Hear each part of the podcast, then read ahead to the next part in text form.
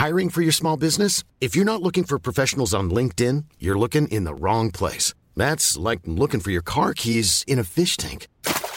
LinkedIn helps you hire professionals you can't find anywhere else, even those who aren't actively searching for a new job but might be open to the perfect role. In a given month, over 70% of LinkedIn users don't even visit other leading job sites. So start looking in the right place. With LinkedIn, you can hire professionals like a professional. Post your free job on linkedin.com slash people today. Boulevard des Arts, c'est le podcast culturel du Dauphiné libéré. Cinéma, musique, théâtre et danse, dans les allées d'un musée, au pied d'une fresque ou dans les pages d'un livre, voici leur parcours, leur actu, leur regard sur le monde ou leur héritage.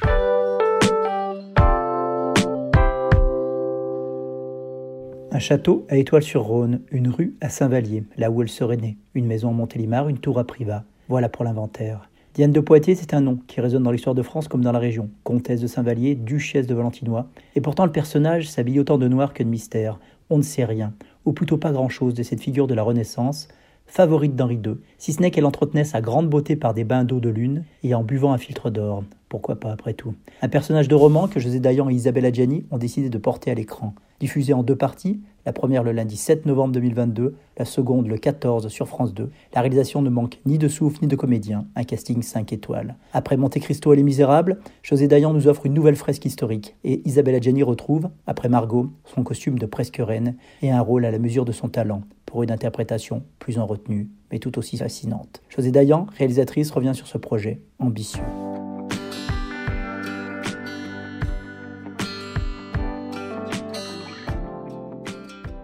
Comment est-ce que vous avez découvert le, personnage de Diane de Poitiers? Je vous avoue qu'elle est née dans la Drôme, c'est pas loin de, là où je travaille, à Grenoble. C'est un personnage, on, avait vu, on connaissait des places Diane de Poitiers, des, mais j'avais jamais imaginé le personnage comme ça. Vous, comment vous êtes tombé dessus? C'était euh, flamboyante euh, de la Renaissance. C'était un personnage mystérieux dont on ne savait pas beaucoup de choses, mais qui était assez mythique. Et comme on voulait faire un film euh, d'époque, Isabelle et moi, un petit peu dans, la veine de, de la reine Margot, on a pensé à Diane de Poitiers. Le, fait de travailler comme ça sur une figure historique dont on ne connaît pas tout d'elle, d'ailleurs il y a beaucoup de zones d'ombre dans son, dans son, dans son parcours, est-ce que c'est plus facile? Est-ce que ça permet plus de liberté? Oui, oui, ça permet plus de liberté, surtout euh, aux scénaristes, si vous voulez. Et puis euh, nous aussi, ça nous permet euh, la liberté, en tout cas pour Isabelle, de, de l'imaginer et de l'inventer. Vous voyez, je pense que c'est très très difficile aujourd'hui. Je vois pas le rapport d'ailleurs, mais d'interpréter Simone Veil, parce que tout le monde la connaît. Mais, mais évidemment, euh, Diane de Poitiers, c'est un personnage à la fois mystérieux, mais qui a hanté le, le XVIe siècle par sa beauté et par, et par la durée de sa beauté, si vous voulez, de cette liaison qu'elle a eue avec ce, ce, cet Henri II qui était euh, fou d'elle et qui avait 20 ans de moins qu'elle. Voilà, donc euh, c'est romanesque. Voilà, c'est ça qui, qui nous a plu. Comment est-ce qu'on travaille quand on part sur un projet comme ça avec les scénaristes? Enfin, J'imagine qu'il y a un énorme travail de, euh, de, documentation. Il n'y a, pas beaucoup de, de scénaristes. Il y, a, il y a Didier Decoing comme scénariste. Et il y a Franck Joucla Castillo qui était notre conseiller historique. Voilà. Donc on a quand même quelques points euh, dans l'histoire de France où on peut évidemment avoir des repères sur les dates de, naissance, sur le mariage de Diane de Poitiers, sur son arrivée à la cour, sur son importance quand elle est devenue la favorite, quand euh, Henri II finalement, qui n'était pas destiné à être roi à la suite de la, la, mort prématurée de son frère, est devenu roi. Et puis Henri II, c'est quand même un personnage lui aussi assez euh, ténébreux parce que cet amour, cette espèce de fascination qu'il avait pour cette femme, et à la fois sa mort euh, à l'âge de 40 ans dans un tournoi qu'il a voulu. Et puis il est tout de même le, mari de Catherine de Médicis. Donc on arrive, si vous voulez, avec la, fin des Valois. Donc il y a, quelque chose dans cette période et la Renaissance est tellement flamboyante, qui est à mes yeux en tout cas euh, fascinante.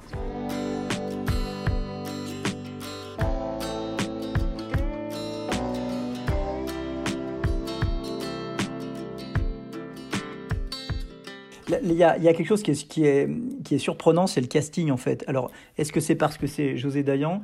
Est-ce que parce que c'est la nature du projet? Mais vous avez quand même réussi à, à, rassembler énormément d'acteurs et euh, des acteurs de, de, renom en fait.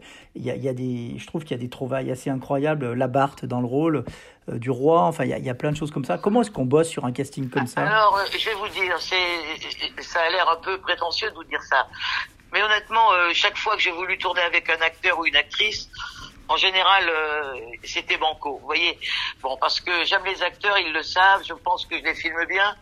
Et euh, sur ce film-là, je pensais qu'il fallait évidemment, même dans des rôles euh, à la fois aussi emblématiques mais aussi courts que Nostradamus, je voulais absolument refaire la, une réunion entre Gérard Depardieu et Isabelle Adjani en, en, en, hommage à Camille Claudel. Et puis, euh, comme, comme Gérard est un ami, je lui ai dit viens faire Nostradamus. Il m'a dit ok, voilà. Euh, Labarthe, il était enchanté de faire euh, François Ier, bien évidemment. Virginie Ledoyen, j'ai fait faire un de ses premiers films quand elle faisait Cosette dans Les Misérables, donc euh, vous voyez, il y, a, il y a 22 ans de ça, et elle a été très heureuse de faire Anne de Pisseleu. Oui, non, j'ai et puis et puis je venais de faire un film avec euh, Olivier Gourmet. Je lui ai proposé de faire Charles Quint. Il m'a dit je viens. Balmer est venu pour une journée pour faire le l'inquisiteur. Joe Star, euh, avec qui j'ai fait deux films. J'avais envie qu'il soit dans le film parce qu'il a quelque chose d'assez troublant. Et il m'a dit Banco. Voilà. Euh. Et puis alors Catherine de Médicis, c'est cette très jeune actrice qui, au début de notre tournage, avait 17 ans et, et à la fin du tournage, avait 18 ans. C'est amusant parce que au début, elle est venue accompagnée par sa mère, après par son père, et après elle est venue tout seule. C'est une napolitaine et elle est l'héroïne de, de la l'amie prodigieuse. C'est une, une étoile montante en Italie, Gaia Ciracci. Et comment est-ce qu'Isabelle est arrivée dans le projet? Est-ce que c'est sur un ah tournage? Elle n'est pas arrivée dans le projet. Isabelle, elle était au début du projet avec moi. Isabelle, j'ai connu euh, quand elle tournait Camille Claudel. Vous voyez, c'est mmh. une, une, longue histoire. Mais quand on a tourné Marlowe ensemble, on a décidé de faire euh, Diane de Poitiers. Voilà. Et, et comment comment est-ce qu'on décide ça? Euh, José Dayan et Gianni, on, on discute et on se dit allez, on va faire Diane de Poitiers? On a décidé de faire Diane de Poitiers. Alors après, il fallait arriver à obtenir d'une chaîne de faire Diane de Poitiers parce que finalement ils faisaient pas tellement de, films historiques. C'est pas vous voyez c'est pas la tendance. Ils font beaucoup de polars ils font des films de société des films politiques. Et nous on voulait faire Diane de Poitiers encore que Diane de Poitiers soit un film politique d'une certaine manière. Et puis d'une femme moderne. Enfin c'est une on, on est c'est une des premières féministes Diane. C'est une femme indépendante libre quelle, quelle, place a, a eu Isabelle dans, dans, le projet? Vous me dites qu'elle y était au départ, au début Elle a eu, elle a eu, elle a pris une place centrale. Parce que ce film-là, si ça n'avait pas été avec Isabelle, je ne l'aurais pas fait. Et on l'a fait vraiment la main dans la main, quoi. C'était une, une, collaboration, on va dire. Est-ce est que vous aviez été marqué par son rôle dans La Reine Margot? Oui, mais j'avais été marqué d'abord dans Adèle H. C'était ah. prodigieuse, elle avait, je crois, 18 ans ou 19 ans à l'époque. Et c'était une apparition. Après, évidemment, euh, il y a eu Camille Claudel où j'ai trouvé absolument exceptionnel. Et puis évidemment la reine Margot. La reine Margot, euh, elle est, elle est incroyable. D'ailleurs, euh, à l'époque, Chéreau, euh, que je connaissais, m'avait dit qu'il n'aurait pas pu financer la reine Margot s'il n'avait pas eu Isabelle dans la reine Margot. Et si la reine Margot a existé, c'est parce qu'Isabelle faisait la reine Margot. Alors ce qui est drôle, c'est que moi j'ai eu une, une, une grande partie de, de, de, de de ma vie de metteur en scène à faire des films avec euh, Jeanne Moreau et que Jeanne Moreau, elle aussi, a été une reine Margot.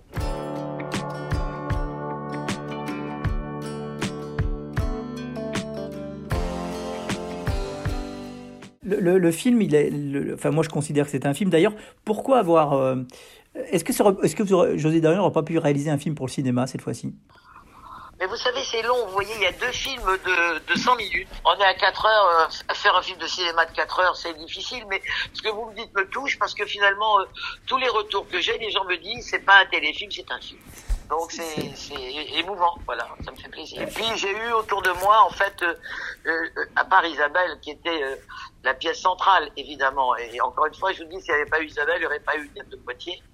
Et je me serais pas battu au point où je me suis battu pour faire ce film financièrement, c'était pas simple. Et d'ailleurs, je l'ai produit moi-même. Euh, si il n'y avait pas eu Isabelle. Mais j'ai pris autour de moi, à part les acteurs euh, que je trouve magnifiques et qui sont pour la plupart des amis, j'ai pris quand même les deux piliers de Monte Cristo parce qu'en plus je suis superstitieuse et Monte Cristo était un succès tel que, j'espère, enfin je du bois. Euh, j'ai pris Didier Decoing pour le scénario et les dialogues, je trouve qu'il est un dialoguiste incroyable, et, et, Bruno Coulet pour la musique, et je trouve que la musique de Diane de Poitiers est, particulièrement envoûtante. Et j'ai pris aussi, pour la première fois, un sound designer qui a fait toute l'ambiance sonore un peu mystérieuse de Diane, et qui a travaillé évidemment en accord avec, avec Bruno.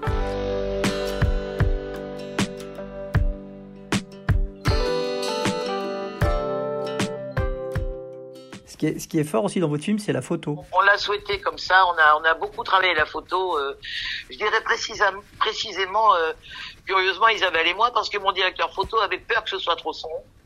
Et à chaque plan, je me battais avec lui en disant c'est un film qui est éclairé à la bougie et on ne doit pas avoir un film.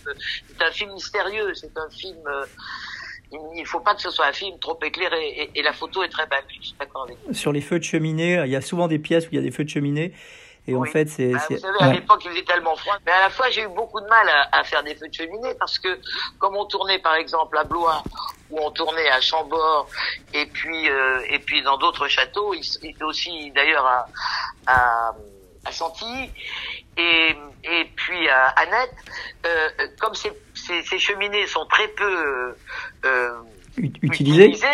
Ils avaient peur, si vous voulez, qu'on mette le feu au château. Donc moi j'attendais que le conservateur se barre pour faire allumer un feu. Par exemple, ils voulaient pas de torchère. Et puis ils voulaient pas de... de, de... Mais, mais, moi je les ai mises quand même. Alors je crois d'ailleurs qu'on a dû payer une tout un nettoyage d'un salon dans à Chambord parce qu'il y avait un peu de fumée. Enfin, bon, mais c'était nécessaire.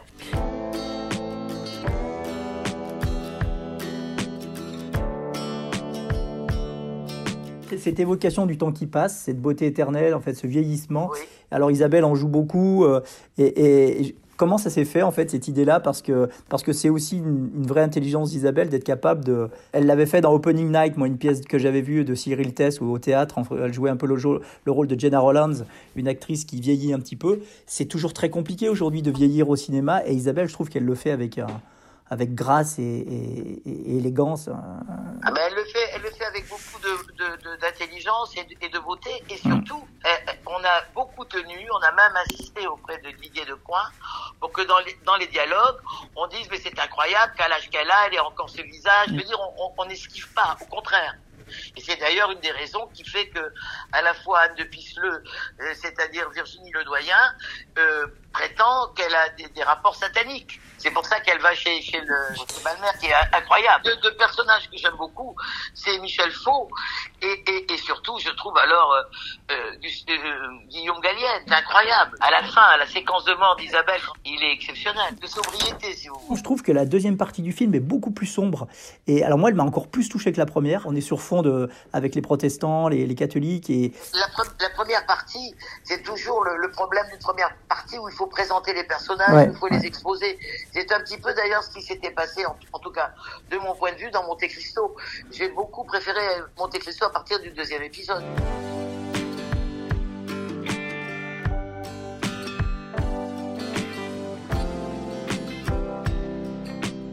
Une dernière question sur Isabelle. Comment est-ce qu'on dirige Isabelle Adjani aujourd'hui? Est-ce que c'est facile?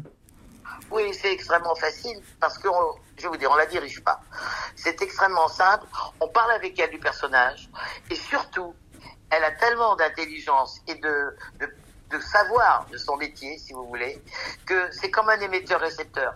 Quand elle voit quelle est la lumière, quand elle voit où est placée la caméra, quand elle voit qui lui donne la réplique et quels sont les axes de la caméra, alors d'un seul coup, au lieu de se poser des questions et de se dire mais je suis où, dans quel bourbier, etc., etc., elle est dans une telle liberté que vous voyez son jeu là dans ce film-là, je trouve est épuré comme, comme presque jamais, parce qu'elle avait cette liberté.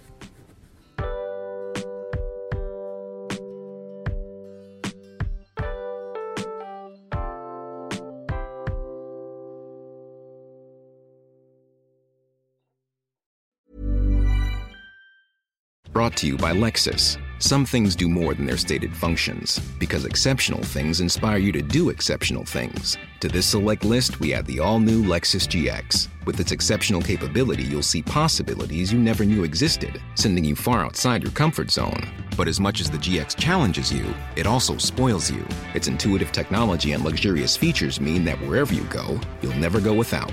Live up to it. the all new Lexus GX.